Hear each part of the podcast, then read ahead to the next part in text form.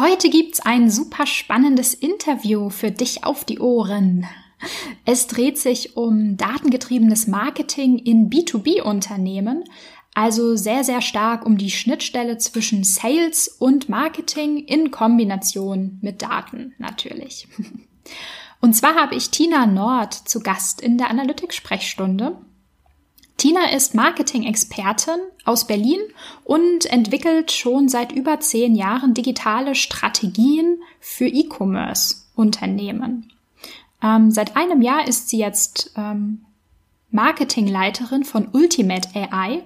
Ultimate AI ist äh, ein Unternehmen, das in Helsinki und in Berlin sitzt und Chatbots entwickelt. Außerdem, was auch mega spannend ist, und ähm, darüber reden wir auch im Interview, ist Tina Botschafterin für das internationale Netzwerk Women in AI. Ja, viel Spaß im Interview. Ach, ähm, äh, und ein kleiner Corona-Disclaimer gibt's auch noch. Zu meiner Schande muss ich nämlich gestehen, dass wir das Interview schon im Frühling aufgezeichnet hatten. Daher hört man äh, so ein bisschen eine brabbelnde Menschenmenge im Hintergrund. Also, äh, ist es schon eine Weile her.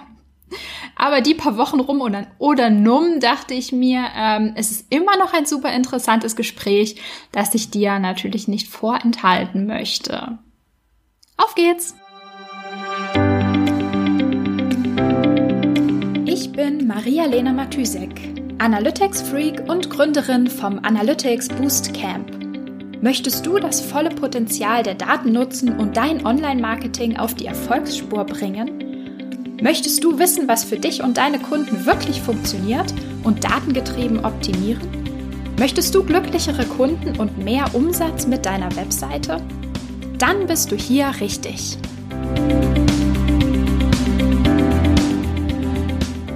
Dann ähm, legen wir los. Legen wir los. Schön, dass du, ähm, ja, dass du die Zeit hattest. Ähm, möchtest du dich vielleicht einmal kurz vorstellen, auch wenn ich dich jetzt im Intro schon kurz eingeführt habe? ja, ähm, hi, ich bin Tina Nord. Ich bin Berlinerin, Marketing-Expertin, zehn Jahre Berufserfahrung inzwischen und bin außerdem Botschafterin für die Non-Profit-Organisation Women in AI. Ähm, einfach auch deswegen, weil ich mich sehr für das Thema begeistere und ähm, auch für die Teilnahme von Frauen in der KI-Industrie ähm, einsetzen möchte. Wie bist du dazu gekommen? Also wie hast du den, den Link geschafft vom Marketing Professional zum Daten, Daten plus Marketing? Oder ich weiß nicht, wo würdest du dich jetzt sehen?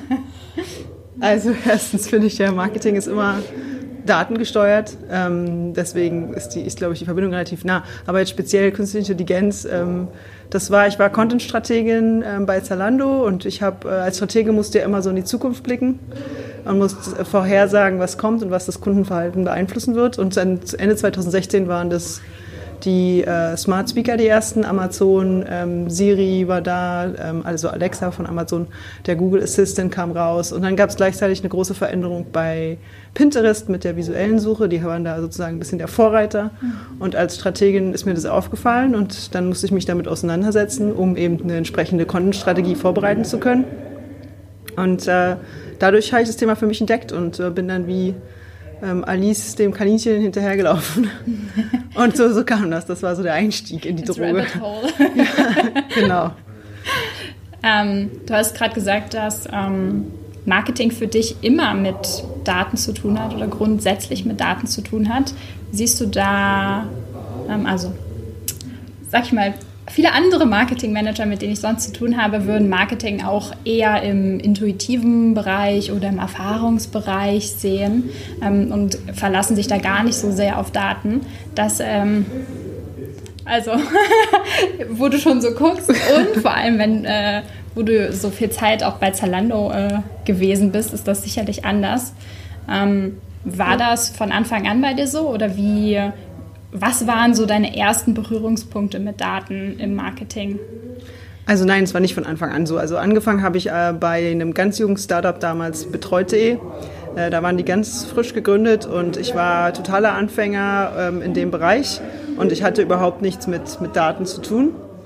Ähm, und und habe es auch erstmal ignoriert, bis ich dann meine erste Führungsposition kam ähm, bei eDarling. Ähm, Und dort wurde es dann zur, zur Pflicht, ähm, sich mit Daten zu beschäftigen, weil man die Performance entsprechend nachweisen musste. Ähm, also und seitdem, also ich habe das am Anfang hatte ich eine große Verweigerungshaltung ähm, und habe dann aber ein bisschen auch durch Zwang gelernt, dass es durchaus Vorteile hat. Man lernt so viel. Also ich fand es so eine wertvolle Erfahrung zu sehen, dass zum Beispiel der Content, den wir veröffentlichen, eine bestimmte Reaktion hervorruft und dass ich mir die Daten angucken kann. Also ich gucken kann, welcher Artikel ist meist gelesen, ähm, hat die niedrigste Bounce Rate und die höchste Verweildauer und so eine Sachen. Das fand ich total toll. Das war also eigentlich ein sehr positives Erlebnis, als ich Daten für mich entdeckt habe. Und ähm, von da an ging es dann Richtung SEO wo du ja sowieso massiv mit Daten zu tun hast. Ähm, etwas später dann hat erst ähm, das ganze Paid Acquisition Thema ähm, äh, auch an Fahrt aufgenommen in meinem Berufsleben. Ähm, ja, aber das ging so, der, es war eine ganze Weile SEO und über SEO und, und Content-Strategie und Content-Analyse war ich ganz massiv in Daten verstrickt. Spätestens, wenn du deinen ersten Content-Audit machst, sitzt du, sitzt du in Zahlen. So, und dann musst du damit umgehen können, dann musst du die interpretieren können. Ähm, und das ist ja eben auch so ein sehr wertvolles Learning, was du daraus ziehen kannst. Und so kannst du auch so, auch nur so kannst du dich ja auch verbessern. Mhm. Wo kam, weißt du noch, wo deine, deine Anfangsaversion herkam? Na, ich kam aus dem redaktionellen Bereich. Also mehr so, mein Traum war eigentlich mehr so der Journalismus. Ähm, und im Journalismus war es mehr so die kreative Schreibe. Und das kam also ganz tatsächlich aus dem, aus dem kreativen Bereich. Und dann auch Wissensmangel. Also ich wusste gar nicht, als ich ganz, ganz Anfäng, also Anfänger war, ich wusste gar nicht, dass man analysieren kann. Ne? Ähm, und ich meine, das ist jetzt zehn Jahre her, also da war die Technologie auch noch gar nicht so. Heute benutzen wir Google Analytics wie selbstverständlich. Damals war das vielleicht auch noch in Deutschland ein recht neues Tool. Ähm, also die Situation war einfach eine andere. Mhm. Die ganze Internetbranche war neu. Also die, dadurch hat sich ja auch viel verändert und da ist auch, es sind ja völlig neue Daten auch entstanden zu der Zeit, die man mit völlig neuen Tools einsehen konnte. Das war so, diese Übergangsphase habe ich äh, sehr intensiv erlebt. Mhm. Ja. Äh, mit, mit welchen Daten hast du dann heute zu tun im Marketing? Also du hast jetzt schon Google Analytics Daten erwähnt, aber sind sicher viel, viel mehr Daten, gerade auch welche, die man dann zum Beispiel für ein Content Audit braucht. Ja, also ganz bei Content Audit jetzt spezifisch finde ich ähm, Nutzerdaten interessant, nicht nur die äh, quantitativen, sondern auch die qualitativen. Also wenn du jetzt User Research machst und Nutzerinterviews hast und so weiter, das ist gerade im Content-Bereich auch extrem wertvoll. Jetzt im Moment bin ich im B2B-Marketing tätig, das heißt, ich habe ganz viel mit ähm, Lead-Daten zu tun, also ganz viel mit, mit Daten aus dem Bereich Kundenakquise ähm, oder, oder Prospect-Akquise kann man auch sagen. Ähm, ja, und das ist nochmal eine ganz andere Nummer. Also das, da hast du richtig mit Datenbanken auch zu tun, also ein Customer Relationship Management System ähm, hat einfach nochmal eine ganz andere Datendichte und Vielfalt und erfordert auch ein ganz anderes Vorgehen. Ist wesentlich komplexer, finde ich, als ein Content Audit, wenn, wenn du mich fragst. Mhm. Vielleicht, vielleicht kannst du noch mal kurz ein bisschen was dazu sagen, ähm, wie dein Alltag gerade aussieht und ähm, welche Marketingkanäle oder was mit Content du machst, welchen, welchen ähm, welche Berührungspunkte zu, du zu den Kunden oder zu der Zielgruppe jetzt in deinem Job hast. Vielleicht äh, verstehen wir dann besser auch, welche Daten du verwendest und äh, genau. Also im Moment bin ich äh, Marketingdirektorin bei Ultimate AI. Ultimate AI ist ein KI-Startup äh, in Berlin-Kreuzberg, ursprünglich aus Finnland, und die beschäftigen sich mit ähm, Kundenservice-Automatisierung mithilfe von Natural Language Processing.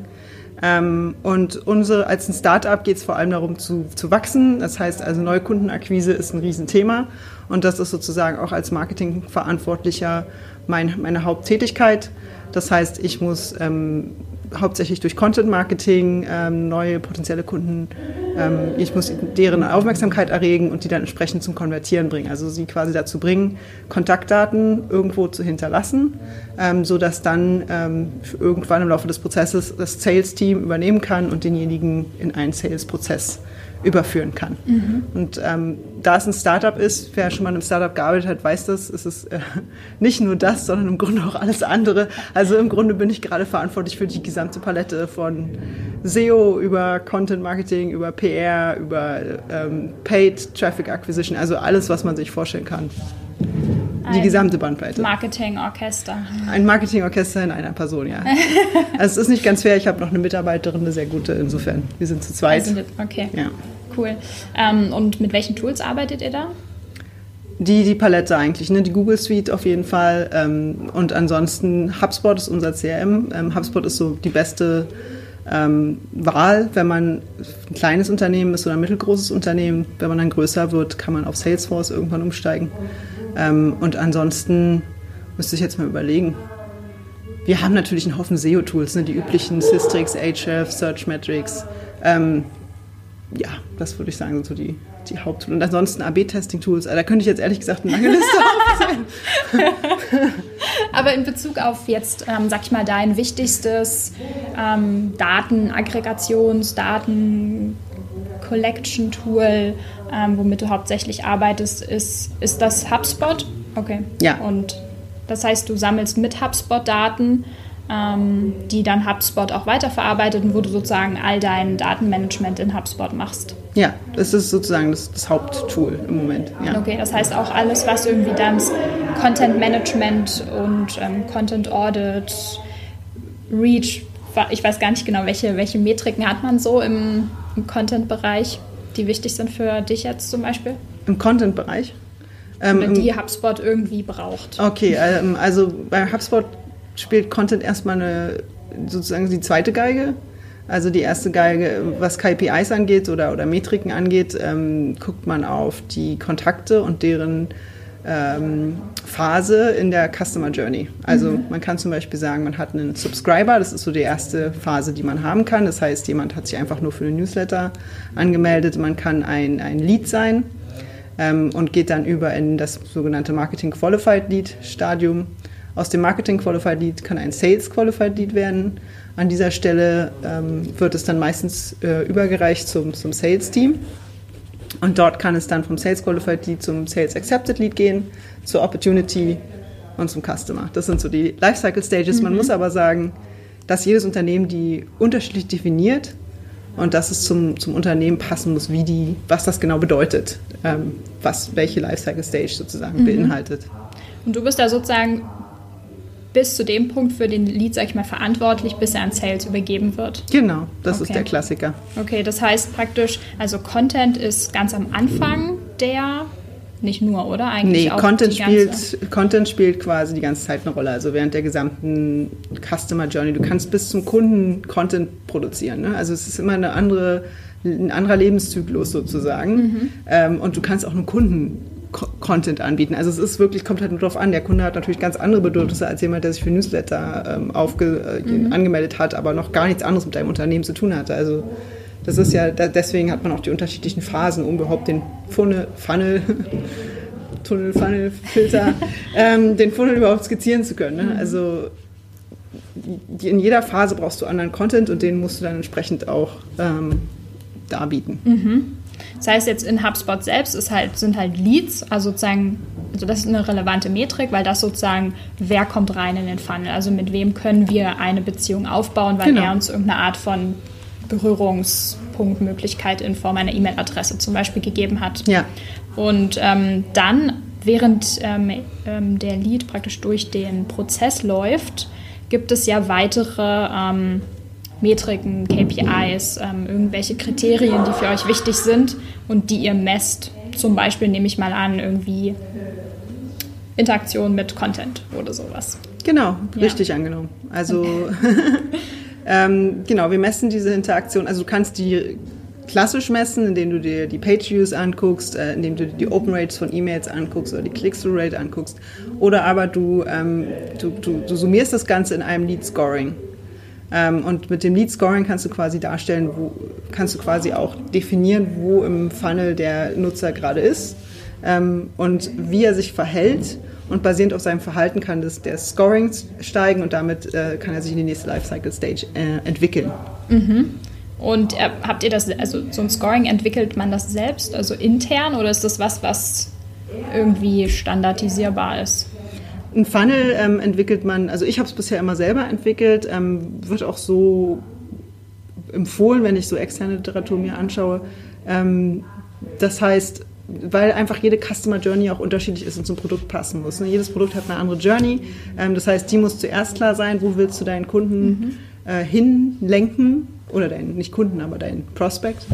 Ähm, und bisher dann, also wie kannst du ihm quasi aufwärmen, bis er warm genug ist, dass du ihn dann Sales übergeben kannst. Also ganz wichtig ist einfach, wenn du einfach nur ein E-Book irgendwo hinknallst und jemand downloadet sich dieses E-Book, weil er irgendwo auf LinkedIn eine Anzeige gesehen hat, die es bewirbt, dann, ähm, dann lädt er sich vielleicht das E-Book runter, weil es interessant findet, weil es, keine Ahnung, die ähm, Chatbot-Trends 2020 sind. Aber er weiß nicht, von wem das E-Book ist, ne? auch wenn du da das Logo hinpackst. Für die meisten ist es einfach überhaupt nicht relevant, wo der Content herkommt. Äh, da geht es darum, ist ja interessant und ähm, befriedigt ja mein Informationsbedürfnis in dem Moment. Ähm, und wenn du dann quasi direkt im Anschluss einen Sales-Menschen dahinsetzen würdest, der versucht quasi diesen kalten Kontakt zu konvertieren, mhm. dann wird er eine relativ harte Zeit damit haben. Manchmal funktioniert es, aber in vielen Fällen halt nicht. Und damit sich diese Conversion Rate steigert, musst du halt mit diesem Kontakt arbeiten, du musst ihn aufwärmen. Du musst ihm also quasi verschiedene Brocken hinwerfen, ähm, wie Hänsel und Gretel. Das und gucken, was er damit Vergleich. macht. Genau, vielleicht ein blöder Vergleich mit Hänsel und Gretel, aber ja. Ähm, quasi du, das heißt Nurturing, also du gibst ihm quasi verschiedene Content-Formate, stellst ihm die zu via E-Mail, via Anzeige, Retargeting, ähm, und guckst, dass er sich dann langsam immer mehr für das Produkt interessiert, beziehungsweise informiert über das Produkt und so, dass er dann der Lead Score dadurch steigt und am Ende ein SQL wird und er an Sales übergeben werden kann. Mhm. Zwei Fragen sind mir direkt eingefallen. Das erste wäre, wie, ähm, also wie funktioniert da der Feedback Loop? Also, genau. Erste Frage, warte, zweite Frage. ähm, den, also wie, wie, berechnet ihr den Score? Also es gibt einen, einen Lead-Score praktisch, mhm. den jeder Lead hat. Mhm. Und ähm, wenn er irgendwelche Aktionen, sag ich mal Interaktionen getätigt hat, dann verändert sich dieser Score und es gibt ein Feedback zum Prozess zurück sozusagen. Genau. Genau, einmal wie, wie also aus welchen Teilaspekten setzt sich dieser Score zusammen? Soll ich damit anfangen? Ja, fang an. Okay, also äh, der Score, es wird allgemein empfohlen und so habe ich es auch per mal umgesetzt, dass ein Subscriber hat einen Score von 0, ein Lead hat einen Score von 25, ein MQL von 50 und ein SQL von 100. Also man muss von 0 auf 100 kommen. Macht Sinn. Ähm, und man vergibt für verschiedene Aktionen verschiedene Punkte, um auf diese 100 zu kommen. Ne? Also zum Beispiel ein Subscriber kriegt ein Newsletter. Das ist also ein sehr schönes Content-Format, was man gut messen kann. Ähm, das heißt, je nachdem, ob er den Newsletter empfängt, öffnet, 1, 2, 3 Links klickt, kriegt er einen bestimmten Score. Da das in der Regel ähm, am Anfang des Funnels ist, ähm, wird es mehr ähm, informational Content sein, der nicht so produktgetrieben ist. Ne? Ähm, und dafür gibt es dann einen geringen Score so fünf Punkte mhm. oder sowas. Und dann ähm, gehst du weiter und also er liest das alles, er öffnet, er liest die Blogartikel, kriegt, kommt dann also irgendwann auf diese 25, gehört zum Lead. Ähm, und das ist ja das, was das CRM ermöglicht, weil du diesen Newsletter via demselben CRM versendest, kann es alles getrackt werden und direkt im System auf den Kontakt zurückgeführt werden. Ähm, das heißt, wir wissen immer, was jeder Kontakt wann tut. Ist ein bisschen gruselig, aber so ist es.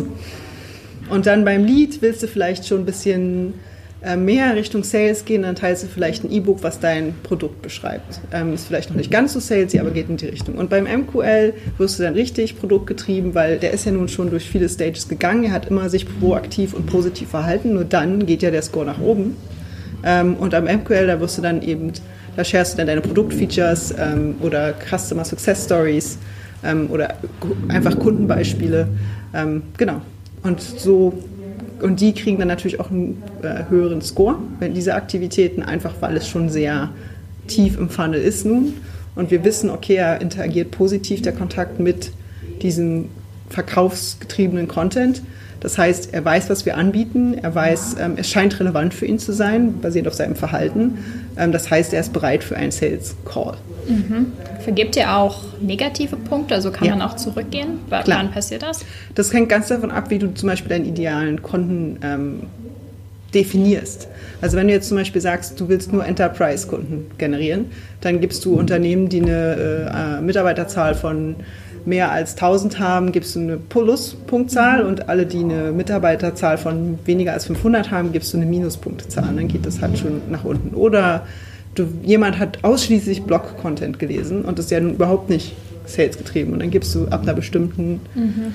Ausschließlichkeit gibst du eine bestimmte Punktzahl. Ähm, oder hat niemals eine E-Mail geöffnet. Oder war seit drei Monaten nicht mehr aktiv. Also das gibt definitiv negative Scores. Ähm, wie sag ich mal, wie bemisst, bemesst ihr denn ob, sag ich mal, ein geöffneter Newsletter oder ein Klick in der E-Mail fünf oder zehn Punkte oder so bringt? Das ist am Anfang äh, Schätzen. Also ich bin mir sicher, es gibt irgendwo da draußen auch eine mathematische korrekte Berechnung. Ähm, ich habe die bisher noch nicht für mich entdeckt. Ähm, freue mich auch gerne über Feedback, wenn mir die jemand zuschickt. Ich persönlich habe immer äh, geschätzt und habe dann geguckt, okay, passt das äh, mit, mit, dem, mit dem Score, den ich dem Kontakt geben würde. Also es ist viel manuelle Arbeit und ähm, am Ende ist es, ist es viel Schätzen und am Ende guckst du, ob es passt. Möglicherweise auch ähm, am Ende Feedback von Sales, dass ihr sagt, so hier, der hat jetzt so und so viele Punkte und Sales sagt, also, ich weiß gar nicht, wer wir sind. Also ich hatte dieses Erlebnis noch, noch nicht. Ich, bisher bin ich wirklich gut gefahren mit dem, mit dem Schätzen. Du musst allerdings auch schon eine Weile in dem Unternehmen mhm. arbeiten, um in der, also jetzt nicht Jahre, aber ein paar Monate, um, um ein Gefühl dafür zu haben, ja. ähm, was das jetzt bedeutet, was jetzt welcher Schritt in der Customer Journey bedeutet und wie du den einstufen würdest. Ja. Also ein bisschen auch wissen, wie ticken die Kunden, wie arbeiten die, wonach suchen die, in welchem Moment, wie fühlen die sich gerade oder in welcher, vor welcher Entscheidung stehen die, wenn die den und den Blogartikel ähm, ja. oder sowas suchen. Absolut. Ja. Ich meine, es erfordert einfach immer auch im B2B-Marketing eine reguläre Abstimmung mit Sales. Also du musst unglaublich viel mit dem Sales-Team reden, du brauchst deren Erfahrungswerte und Einschätzungen. Ich würde die auch immer ins, beim Aufsetzen des Lead-Scorings würde ich die immer mit einbeziehen äh, und das mit denen äh, gemeinsam definieren weil nur dann kannst du sicherstellen, dass der SQL, der am Ende ankommt, auch der ist, den Sales haben will. Ja. Okay, und das heißt, wenn jetzt ein Lead bestimmte Punkte bekommt, gibt es einen Feedback-Loop mit zum System. Also der rutscht dann sozusagen zum Beispiel in eine neue Newsletter-Automation rein. Genau. Zum Beispiel habt ihr da auch eine, also welche Marketingkanäle werden dann davon angesprochen? Ähm, am Anfang, also wir sind jetzt zum Beispiel gerade bei Ultimate AI noch relativ am Anfang, haben den Prozess gerade erst aufgesetzt und da spielen die Kanäle äh, Marketing, E-Mail-Marketing eine Riesenrolle ähm, und auch das Thema ähm, Ads und Retargeting. Okay, das heißt, Ads heißt es dann zum Beispiel Google Ads? Ja, zum Beispiel okay. Google, also bei B2B ist es sehr oft LinkedIn mhm. ähm, und dann natürlich auch Google Ads. Du musst natürlich sehen, dass du eine entsprechend große Gruppe hast an Kontakten, die du äh, hochladen kannst auf LinkedIn ähm, oder targeten kannst auf LinkedIn, einfach weil da ja eine Mindestgröße vorhanden sein muss. Ne? Okay, das heißt, du stellst praktisch aus den Daten, die du in HubSpot hast, eine Audience zusammen, genau. die du dann auf LinkedIn oder Google Ads zum Beispiel genau. targetest. Je nachdem, wo ah, deine Zielgruppe sich aufhält. Kann auch Twitter sein oder Facebook, je nachdem, was dein Business, wo dein Business seine Kunden findet. Ne? Okay, ich nehme an, am Anfang macht man das manuell, oder? Ja. Oder gibt es da auch APIs, die das also voll dynamisch und man kann das. Meistens ist es eine Mischung aus beidem. Okay. Also ähm, im Moment machen wir noch viel manuell, aber zum Beispiel HubSpot, wenn du alles innerhalb von HubSpot machst, dann kannst du einen großen Teil auch automatisieren. Okay, das heißt theoretisch wäre das möglich, das auch die ganzen Schnittstellen zu managen, alles praktisch über den Lead Score ähm, zu steuern. Ja, theoretisch kannst du das machen oder zumindest einen großen Teil, ja. Ja, da fällt mir gleich noch ein Punkt ein. Ähm, was ist denn da deine Erfahrung mit der Datenqualität? Habt ihr da immer wieder mal Probleme und wenn ja, wo und warum? Das ist eins die, der, eine der größten Herausforderungen, wie bei jeder anderen Datenbank auch. Du musst die Daten sauber halten. Ne? Ohne, ohne saubere Daten geht gar nichts. Ähm, zum Beispiel, wenn du jetzt einen Lead Score vergibst für den richtigen Jobtitel, also willst zum Beispiel oh, nur Direktor of Marketing ansprechen, und du gibst halt einen Punkt dafür, wenn der Jobtitel exakt so lautet, ähm, dann musst du diese Informationen im System haben. Und dieses, also ich weiß aus Erfahrung, das ist fast nie der Fall. ne? Also weil zum Beispiel Kontakte kommen ja durch viele verschiedene Quellen ins System und durch viele verschiedene Menschen ins System. Und sobald du viele verschiedene Menschen involviert hast, ist in der Regel ähm, viel Chaos. Was ich immer empfehle, ist gerade bei CRM-Systemen, dass man einen Operations Manager hat, der nur dafür da ist, die Daten sauber zu halten und zu pflegen. Mit der Zeit hast du Duplicate, also doppelte Kontakte, du hast ähm, Kontakte, wo die Industrie zum Beispiel fehlt oder einfach generell Informationen fehlen oder die E-Mail-Adresse ist veraltet oder was auch immer oder da ist ein Typo drin. Also Daten sauber halten ist eine, eine Aufgabe für sich selbst sozusagen. Das ist mindestens äh, ein Teilzeitjob, je nachdem, wie viele Kontakte du im System hast. Ähm, um, um da Sorge zu tragen, dass das alles korrekt ist. Und ähm, jetzt in eurem System oder in eurem Prozess steht und fällt ja alles mit der E-Mail-Adresse, ja. die man hat. Ja. Ähm, wie oft passiert es dann dann, ähm, dass zum Beispiel keine Ahnung, der, die Person halt nicht mit der Company-E-Mail-Adresse bei LinkedIn ist oder sonst wo und halt sozusagen auf verschiedenen Plattformen nicht angesprochen werden kann? Also zur Business-E-Mail-Adresse kann man zwei Sachen sagen. Erstmal generell, du kannst in HubSpot zum Beispiel einen Filter einstellen, dass du nur Kontakte durchlässt, die Business, sich mit einer Business-E-Mail-Adresse ähm, anmelden. Du hast dann auf jeden Fall eine Verlustrate, wenn du das auf LinkedIn anwendest, weil nicht jeder meldet sich mit seiner Business-Adresse auf LinkedIn. Das absolut, ja. ja. Das heißt so, dass, also das Bild ist einfach so also es hört sich so gut an, ne, dass man sagt, okay, man, man möchte auch dem, dem Kunden oder potenziellen Kunden eine möglichst gute Experience bieten, indem man dem nicht salesy anquatscht, sondern ihm ein Mehrwert bisschen bietet. Mehrwert bietet und vorbereitet und einfach abtestet, okay, hat er überhaupt Interesse ja, oder nicht. Ist das relevant für ihn, genau. Aber in der, in der Realität ähm, passiert es halt dann wahrscheinlich trotzdem, dass die Leute in den relevanten Stages nicht angesprochen werden, weil Daten fehlen oder weil einfach der, der Link fehlt und dass dann das doch ein bisschen löcherig wird. Definitiv, deswegen ist ja dann auch ähm, Retargeting über Pixel ähm, definitiv relevant. Also das ist dann vielleicht nicht mehr gezieltes Retargeting, ähm, kommt drauf an. Also es kann, ist dann vielleicht mehr eine Branding-Message, sodass dein Logo in Erinnerung bleibt. Ähm, aber im Grunde macht es dann ja der Mix aus, um, um das Ganze sozusagen zum maximalen Erfolg zu führen. Aber es gibt einen Streuverlust, sicher, mit, mit Sicherheit. Das heißt, ähm, ihr habt auf der einen Seite praktisch euren, euren ganzheitlichen Blick auf die Zielgruppe, was ihr über HubSpot abbildet, ähm, und habt, habt dann parallel auch noch Marketingkampagnen, die sozusagen völlig unabhängig vom Scoring oder so funktionieren. Absolut, total. Also, musst, musst, also du kannst nicht nur auf eins setzen, du musst die ganze Palette abbilden, wenn du das kannst. ähm, deswegen ist zum Beispiel Such, äh, also Search Engine Optimization auch so wichtig, ähm, weil du eben dann eben auch noch versuchen musst, die Leute abzufangen, wenn sie dann zum Beispiel sich weiter informieren wollen, dass sie auch dann auf deiner Webseite landen. Also es muss ein Mix aus allem sein am Ende, ja.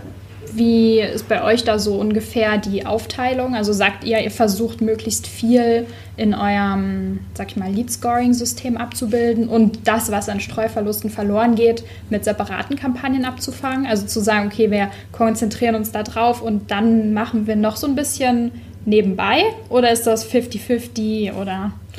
Also wir setzen eigentlich immer Schwerpunkte pro Thema pro Monat. Also im Moment gehen wir das so an, dass wir sagen, okay, wir haben jetzt ein Webinar, das kommt. Das heißt, für uns ist das jetzt Prio, dass dieses Webinar gepusht wird, was ja eine Lead-Generierungsmaßnahme ist. Das heißt, unser Fokus ist darauf, die Leads für das Webinar zu generieren und die Nurturing-Kampagne, die im Anhang stattfindet, zu optimieren. Das ist sozusagen, dann ist das Webinar vorbei. Ähm, und dann geht man in den nächsten Monat und sagt man, okay, diesen Monat fokussieren wir uns auf SEO. Das ist bei uns so, weil wir sind zwei Leute und wir müssen uns wir können nicht alles auf einmal machen, das geht nicht. Ähm, wenn du jetzt ein großes Team hast, dann kann das alles parallel laufen. Ähm, aber wie gesagt, mit wenig Ressourcen muss man da äh, priorisieren und sagen, was ist jetzt gerade im Moment das, was uns dem Ziel am nächsten führt, also dem Unternehmensziel, ähm, und worauf fokussieren wir uns jetzt? Siehst du da auch, ähm, okay, das ist wahrscheinlich irgendwie so eine Art Fangfrage, oder nee, wie heißt das? So eine ähm, obvious, Captain Obvious Frage.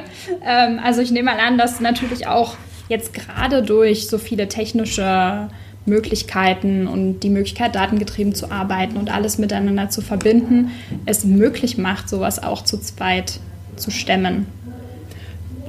Interessante Frage. Ähm, also es ist deswegen möglich, das zu zweit zu stemmen, weil ich sehr viel Erfahrung mitbringe. Ich glaube, es wäre wesentlich schwieriger, wenn, wenn, wenn man mit weniger Erfahrung daran geht. Ähm, ich weiß relativ genau oder fühle mich relativ sicher ähm, in der Bedienung der Klaviatur. So, ich, ähm, ich weiß, was was bringt oder was die höchsten Potenziale oder habe ein gutes Einschätzungsvermögen.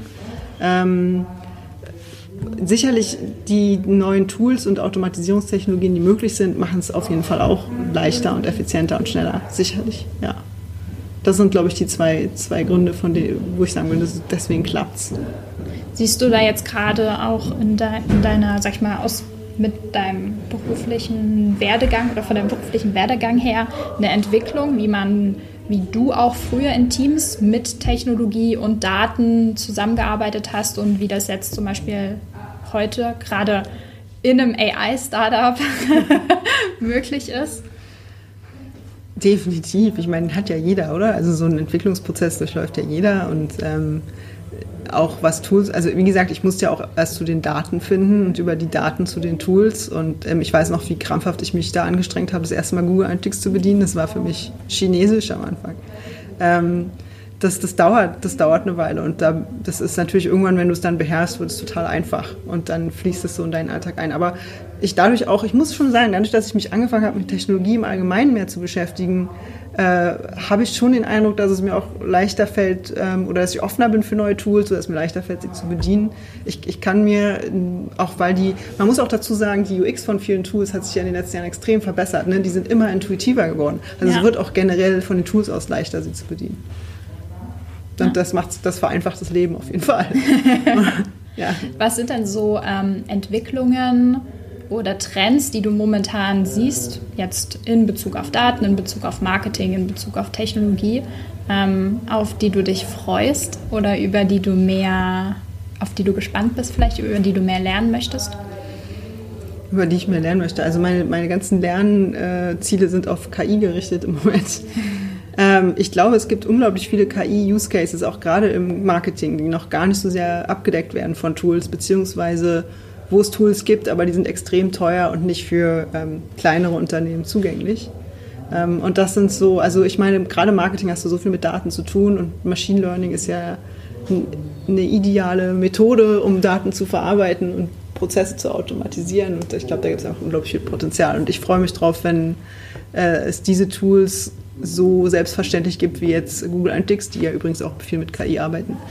Ähm, oder die existierenden Tools weiter angereichert werden mit Machine Learning. Wo siehst du da noch hm, Hindernisse, Hürden? Also ich sehe jetzt gerade, also Google Analytics natürlich nur so ein ganz kleiner Use Case von Daten. Also ne, klar benutzt es ja. künstliche Intelligenz, aber es ist ja nur ein Tool, nur ein Blick auf eine sehr spezielle Gruppe von Daten. Ähm, aber trotzdem sehe ich jetzt gerade auch in meinem Beratungsalltag super, super, super, super viel Lernbedürfnisse, Potenziale, einfach noch sehr viele Wissenslücken im Umgang mit einem so kleinen ähm, Datensatz, sag ich mal. Und jetzt gerade KI oder auch in Bezug auf solche relativ komplexen Scoring-Modelle, wo man ja verschiedene Daten in Betracht zieht, um ein Output zu generieren ich sehe da noch einen sehr weiten Weg, jetzt gerade aus meiner Perspektive. Ja. Wie, wie, siehst du das? Nee, sehe ich auch so. Also, dass, dass da noch viel Luft nach oben ist, ähm, will ich überhaupt nicht abstreiten. Also, ich sehe schon, dass viel passiert und ich sehe, dass es viele Verbesserungen gibt.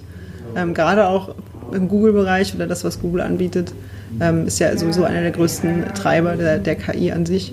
Ähm, aber ja, da gibt es definitiv viel, viel, Luft nach oben, viel Verbesserungs. Ich meine, ich sehe das, ich, wir arbeiten mit Natural Language Processing, ähm, Natural Language Understanding, also wir arbeiten mit Textverarbeitung. Ähm, und äh, ich weiß auch aus, aus dass es, dass es Unternehmen gibt, die sind schon extrem weit in diesem Bereich, aber es, es, es ist noch gar nicht die, die breite Masse. Also das, ist, das sind so einzelne, ja, einzelne Experten, die dieses Wissen haben und anbieten, aber es ist überhaupt nicht verbreitet. So, und das führt auch oft zu Missverständnissen. Ne? Also zum Beispiel schon allein das Missverständnis, was ist ein Chatbot und, und was ist ein intelligenter Chatbot? Wo ist da der Unterschied? Und was ist jetzt, was ist jetzt das, was ich habe und versus das, was ich vielleicht haben könnte? Also da gibt es schon ja. noch extreme Wissenslücken auch ähm, in der breiten Masse. Und das bezieht sich nicht nur auf Chatbots, sondern einfach auf, auf, auf jeglichen Bereich. Es, KI ist so neu und hat sich so krass und schnell äh, entwickelt. Ähm, oder die neuen Applikationen, die mit KI arbeiten, dass es, ist so schnell passiert, dass, dass viele überhaupt nicht mitgekommen sind. Und viele auch, auch gar nicht über die Potenziale informiert sind, die sie nutzen können für ihre Arbeit. Ja. Super. ich glaube, dann sind wir am Ende angekommen. Vielen lieben Dank für deine Zeit. Und ja, wir bleiben in Kontakt. Ja, gerne, hat mich sehr gefreut. Wenn dir die Folge gefallen hat und du etwas mitnehmen konntest, dann würde ich mich mega über eine Bewertung freuen. Abonniere den Podcast, teile ihn mit Freunden und Kollegen und wenn du selbst eine Frage hast, die ich dir in der Analytics-Sprechstunde beantworten kann, dann schreib sie mir auf jeden Fall per Mail an maria.analyticsfreak.com auf Facebook oder über LinkedIn.